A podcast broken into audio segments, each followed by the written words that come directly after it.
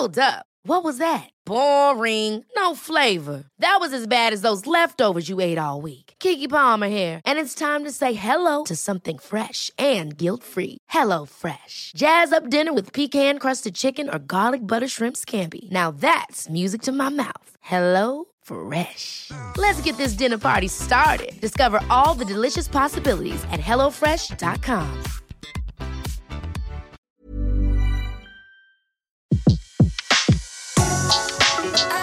Le meilleur de séances radio est maintenant sur We Love Cinéma.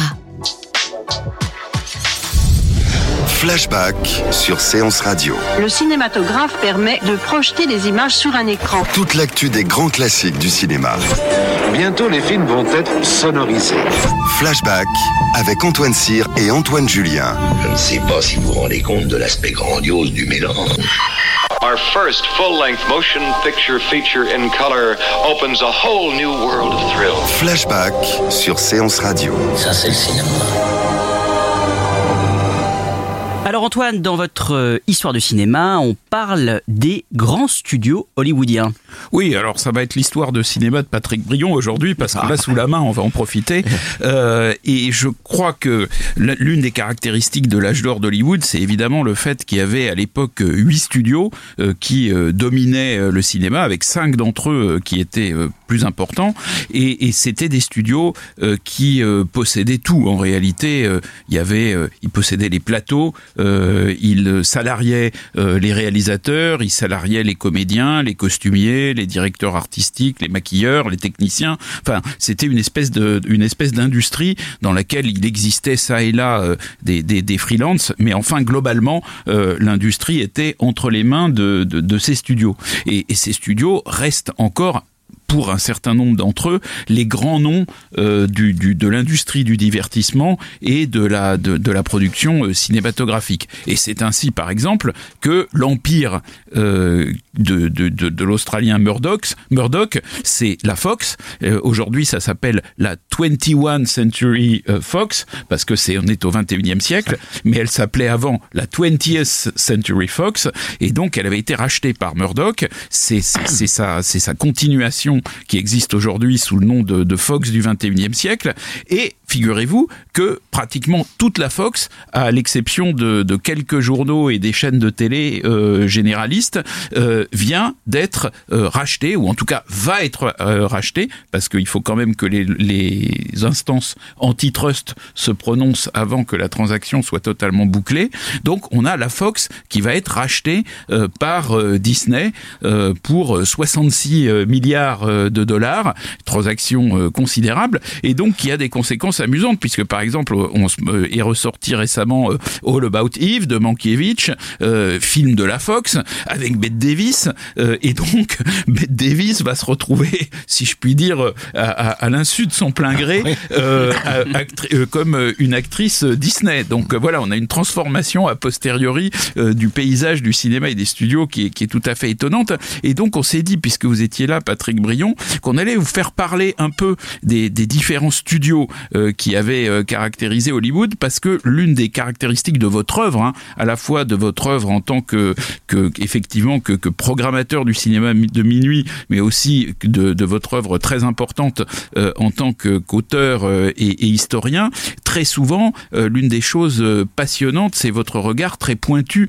sur la ligne éditoriale des studios. Et donc, puisqu'on parle de la Fox, est-ce que vous pouvez d'abord nous parler un peu de la Fox à l'époque de, de l'âge d'or d'Hollywood? Qu'est-ce qui la caractérisait Bah, les studios, c'était une ville. C'était une ville dans une ville. Plutôt de parler de la Fox, j'en parlerai après, on va parler de la MGM, que je connais encore mieux. Alors, sur, Oui. sur la, oui, sur la MGM. Alors, je voulais vous interroger aussi sur la MGM, Bon. mais, mais on peut commencer par la MGM. D'accord. Mais alors, sur la MGM, moi, j'ai une question tout de suite. Allez-y. Euh, qui est que le, la, la MGM, on l'a définie comme l'usine à rêve d'Hollywood. On dit c'était le studio qui voulait absolument euh, euh, présenter une vie magnifique avec des femmes merveilleuses, des, des, des, des coiffures extraordinaires, une espèce d'ordonnancement de, de, de, de la beauté euh, et, du, cinéma euh, parfaitement euh, réglé. Et en même temps, quand on lit attentivement Patrick Brion, on voit qu'il y y a quand même deux choses qui apparaissent très fortement dans la MGM. C'est d'abord la passion d'un certain nombre de gens qui avaient fait la MGM pour le- l'Europe et, donc une, une, vision beaucoup plus sophistiquée qu'il n'y paraît. Et puis aussi un truc qui, qui n'est pas tellement connu, le fait qu'à certaines époques de la MGM, il y avait une fibre relativement sociale et qu'il y a eu des films qui étaient beaucoup moins des films de, de simples usines à rêve qu'on rêve qu'on l'a dit quelquefois. Ce qu'il faut pas oublier, les grands studios produisaient en gros 52 films par an, de, de façon à alimenter chaque semaine, avec un nouveau film, leur circuit. Et là, il faut un instant parler des circuits. La chance qu'avaient les grandes compagnies de cinéma, c'est d'avoir leur salle. C'était le vieux trust vertical. Vous produisez un film, vous le distribuez vous-même, vous l'exploitez dans vos salles.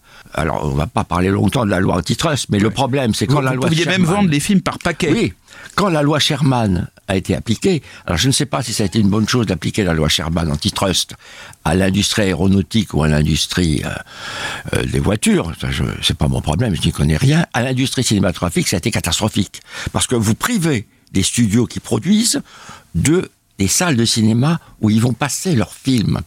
Et à ce moment-là, ils avaient la chance de pouvoir prendre tous les risques possibles. La MGM, alors la MGM, on disait, ah mais ça c'est un circuit, c'est le, en effet, il faut que les femmes soient jolies, il faut qu'il y ait des histoires avec les enfants, etc. Louis B. Mayer, il n'aimait que ça. Qu'est-ce qu'a produit Frix ce film qui est joué uniquement par des, des créatures victimes de malformations et qui est un film poétique justement, qui est le plus beau film sur le droit à la différence? C'est la, c'est la MGM. Euh, les- ces films, on pouvait prendre des risques à partir du moment où on était sûr que le film sera exploité. Alors, il sera exploité moins longtemps qu'un autre.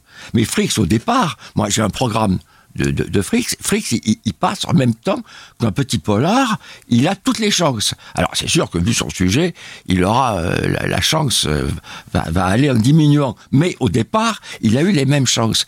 Et c'était, si on parle de la de la Fox, c'est la même chose. On pouvait prendre des risques. L'application de la loi Sherman a empêché d'appliquer la... Alors, je reviens au studio. Si vous prenez la MGM, il y avait 5000 personnes. Ces personnes vivaient entre elles. Alors, pour dire, je vais pas faire un numéro de pipeau en disant que c'était une grande famille, mais c'était une grande famille. Parce que ces gens, ils déjeunaient à la cantine tous ensemble. Par secteur, les, les scénaristes déjeunaient entre eux, les dessinateurs de dessins animés dé- déjeunaient entre eux. Il y avait une émulation formidable. Il y avait un travail exceptionnel. Moi, j'ai eu la chance de rencontrer le directeur de la MGM pour euh, Paris, euh, Robert Lacoste, avant qu'il meure, il y a une trentaine d'années. Il m'a dit que la MGM pouvait tourner en autarcie pendant cinq ans. Pendant cinq ans en autarcie complète. Tourner les 52 films par an. Le seul problème, c'était la nourriture. Parce que la nourriture, il fallait que ce soit frais, il fallait faire la nourriture. Mais en revanche, les décors, il n'y avait pas de problème. Le balsa, le bois, il y avait tout ce qu'on voulait. Les costumes, il y avait tout ce qu'on voulait. Ou en costume déjà fait, ou en matière pour faire les costumes. Et tout était comme ça. Quand vous voyez les photos des ateliers de costumes, c'est, mais hallucinant. Quand il y a eu, en 70, en 70, Kirk Kerkorian, qui est un, qui était un magnat qui vient de mourir il y a quelques semaines, a acheté la MGM. Et il a décidé à ce moment-là, parce que c'est un homme qui n'aimait pas le cinéma, que ce ne devait plus être une compagnie de cinéma, mais une compagnie hôtelière. Donc, il a vendu. Il a vendu les terrains. À ce moment-là, on a cassé la maison de Judy Garland dans euh, Andy Hardy, on a cassé toute la, la piscine de Esther Williams, etc. On a tout cassé parce que c'était construit en dur. Et on a, organisé une grande vente qui s'appelle la vente Weiss. La vente Weiss, avait 70 000 lots. 70 000 lots. Et ça allait de hum, des costumes de Clark Gable, de Greta Garbo, de John Crawford ou de qui vous voulez, à un mobilier exceptionnel.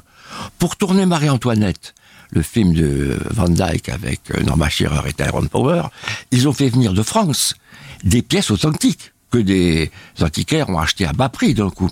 Pour tourner euh, Antisse de Cucor ou le portrait de Dorian Gray d'Albert Lewin, ils ont fait venir un mobilier victorien. Ils n'ont pas fait venir trois tables, ils ont fait venir des centaines de pièces. Et ces centaines de pièces, on l'a vu quand on voit le catalogue de la Van Weiss, d'ailleurs, enfin, c'est cinq catalogues. C'est un crève-cœur parce qu'on sent tout un, un patrimoine qui est qui a été euh, dispersé. Certaines choses sont parties assez chères. En effet, on sait très bien les les, petites chaussures de, de, Judy Garland euh, dans Le Magicien d'Oz ont, ont été vendues très cher, etc. Mais le, le reste est parti pour une bouchée de pain. Des pièces admirables.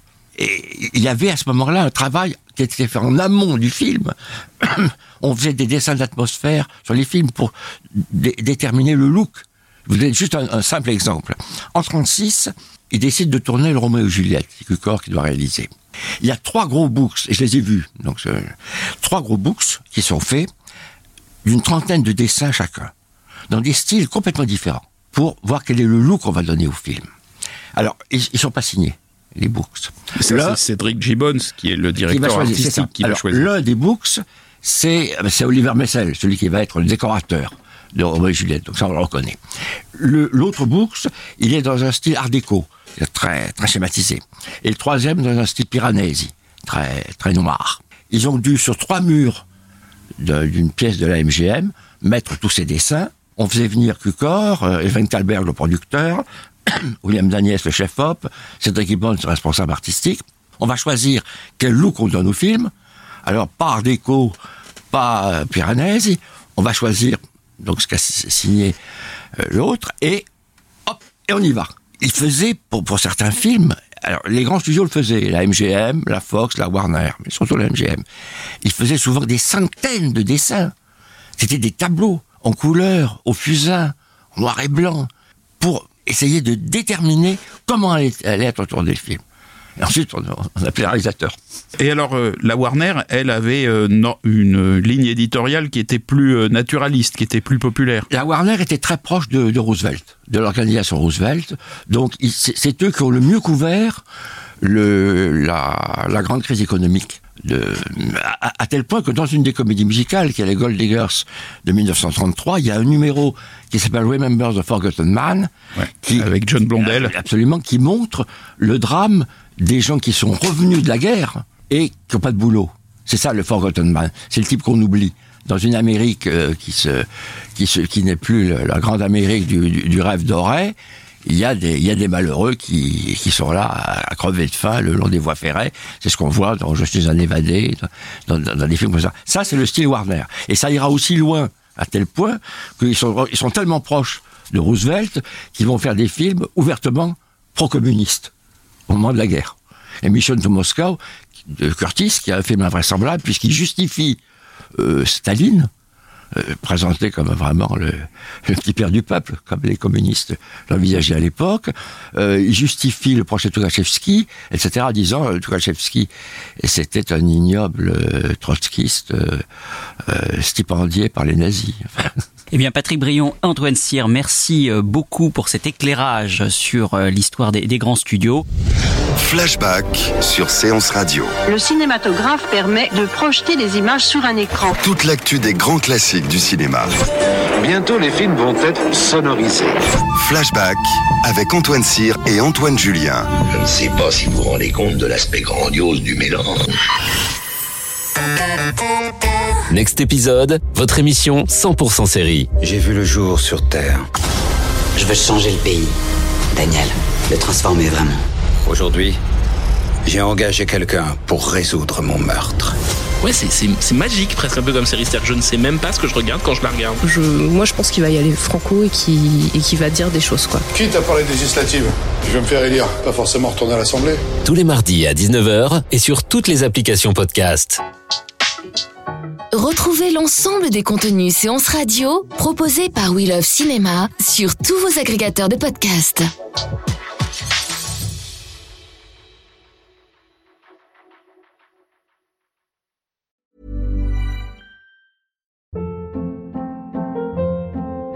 Hold up. What was that? Boring. No flavor. That was as bad as those leftovers you ate all week. Kiki Palmer here, and it's time to say hello to something fresh and guilt-free. Hello Fresh. Jazz up dinner with pecan-crusted chicken or garlic butter shrimp scampi. Now that's music to my mouth. Hello Fresh. Let's get this dinner party started. Discover all the delicious possibilities at hellofresh.com.